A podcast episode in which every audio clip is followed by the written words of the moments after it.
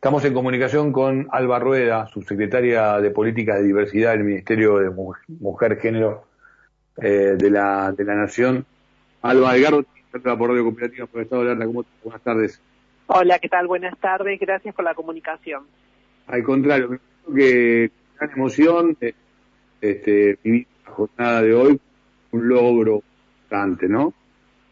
Sí, fue un día histórico para el movimiento trans en Argentina, es un día histórico para la democracia también, poder implementar la ley de cupo trans, hoy se ha convertido en ley y además, por supuesto, es un avance importantísimo en materia de igualdad de derechos en Argentina. Así que estamos muy, muy contentas por, por esta, bueno, por la promulgación de una ley que abraza nuestra democracia, que habla sobre las desigualdades, pero también cómo actuar frente a ellas y cómo el Estado tiene un compromiso y una responsabilidad este, de ser, este, por supuesto, el que tenga que reparar y rectificar este, las situaciones de desigualdad estructural. Así que muy contanos, contanos el alcance de la norma en principio, Alba. Bueno, la ley de cupo trans eh, es aquella ley que se aprobó el 24 de junio de este año, donde eh, se expresa a través del Congreso de la Nación, tanto en diputados como senadores, se determina que al menos el 1% del total de trabajadores del Estado sean personas trans. Y esto quiere decir, por supuesto, que abarca tanto al Ejecutivo, el Legislativo, el Judicial, pero además también prevé incentivo a las empresas privadas este, y, por supuesto, políticas públicas para la formación en el empleo de personas trans y la terminalidad educativa. Y uno de los temas importantes de esta ley es que además prevé su carácter federal. No solamente invita a las provincias a adherir a la ley, sino que además también dice que aquellos ministerios que tengan desarrollo en todo el país tienen que cumplir el cupo en sus jurisdicciones provinciales, justamente para este, poder darle el carácter federal a esta ley tan necesaria. ¿Cómo avisarás que, va a ser la, instrumentación? Digo, vos ves que va a ser por imposición, hoy por hoy eh, nuestro país está preparado para poner en práctica eh, la promulgación de una norma de ¿Cómo crees que va a ser? Nosotros ya tenemos una experiencia desarrollada desde el año pasado, es la experiencia sobre el decreto 721 del año 2020, que nuestro donde nuestro presidente crea este, el cupo en el Ejecutivo Nacional. Ya dije que la ley abarca otros ámbitos, el legislativo, el judicial, incentivos para las empresas. Pero este, digamos, a través de lo que es este incentivo, perdón, esta ejecución en el Ejecutivo Nacional, ya tenemos un camino eh, realizado, un camino andado. Para nosotras fue un camino de muchas, eh, muchos encuentros este, con las áreas de recursos humanos, acompañar a personas trans a obtener un empleo formal y concreto. Mira, desde que se creó el decreto en septiembre del año pasado a hoy, eh, se sumaron más de 220 personas trans a el, al Ejecutivo Nacional. Y como para que tengas idea, cuando nosotras recién llegamos al gobierno, pedimos un informe para ver cuántas personas trans trabajaban en el Estado y eran menos de 30 personas. Así que eh, realmente hemos acompañado casi al total de trabajadoras y trabajadores trans que hoy están en el Ejecutivo Nacional y lo hicieron, la, este, digamos, y lo hicimos en conjunto, este, con muy buenas experiencias, muy buena recepción, hay un camino andado, toda nuestra sociedad creo que está hoy como este, mucho más madura, avanzando, fortaleciendo este, el eje de la diversidad, así que realmente fue una buena experiencia y creo que va a ser muy buena a partir de la ley.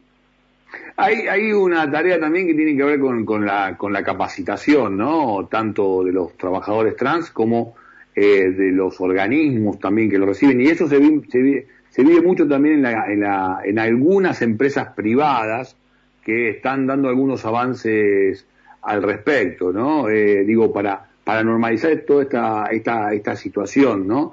Eh, ¿Vos crees que, que prontamente, digamos, este, se lograran estos objetivos? Yo pienso que primero eh, no buscamos normalizar nada. Eso, eso es, es, algo que a mí me, me gustaría profundizar un poco, un poco más. Yo creo que realmente el compromiso por este, el acceso al empleo de las personas trans cambia y transforma nuestras instituciones. Hay que ver dónde queda el peso. Si es que, este, digamos, nosotras este, tenemos este espacio de inclusión laboral y a mí me gusta pensar que quizás lo que se incluye es justamente nuestra sociedad en una perspectiva que abraza los derechos humanos y los derechos de las personas trans.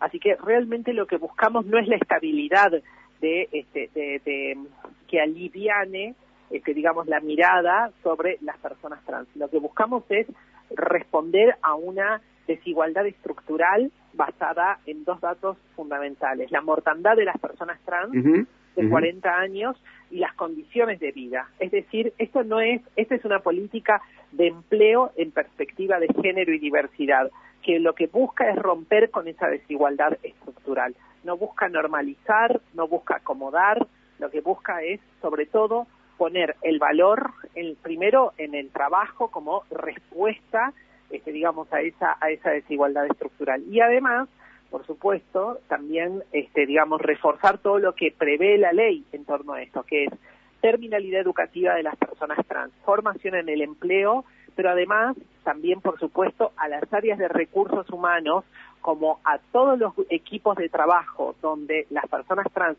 desarrollen su tarea, lo que hacemos son cursos de capacitación acerca del marco normativo para que respeten este, este, digamos, las trabajadoras y trabajadores del, del sector público nacional que respeten los derechos de las personas trans. Ese es el eje de la política pública en, en torno a, este tema, con lo cual realmente creo que este, sí hay un acompañamiento, una eh, capacitación, actualización y sobre todo reforzando esta visión de derechos que me parece que es fundamental. No sé cuánto te, agradezco esta corrección que hiciste. Eh, siempre comparto con los oyentes como a veces me siento atrapado por, por, el lenguaje, eh, por los calificativos, por los sustantivos que utilizamos. Eh, creo que incluso toda esta puesta en superficie de la pelea de género también vino a dar una pelea en lo que tiene que ver con la utilización de, del lenguaje que, justamente lo hemos normalizado, naturalizado y me parece que también ahí hay que dar una, una pelea de fondo. Así que te agradezco muchísimo esta corrección o esta ampliación, si querés, de los, de los objetivos. es importante decirlo porque, para mí es importante decirlo primero porque, por supuesto, ya que hablamos o mencionaste el lenguaje, el lenguaje expresa, este, por supuesto, relaciones sociales, valores, y por supuesto está bien el tema de que este, todos estamos atrapados en el lenguaje, todos estamos atrapados, todas, todos y todes estamos atrapados en el lenguaje. La, la cuestión se trata de posicionarnos con conciencia de lo que estamos este, señalando. Y para mí es importante que se sepa que no se da empleo por ser trans, se, se habilita una política de empleo porque lo que se busca es romper con esa desigualdad estructural de que viven las personas trans. Eso era, este, digamos, a, donde apuntaba mi comentario, porque este, o mi opinión y lo que y lo, y, lo que este, quiero quiero señalar y subrayar, porque me parece que es importante. No no es en tanto trans, sino en tanto que vivimos esa situación de desigualdad estructural.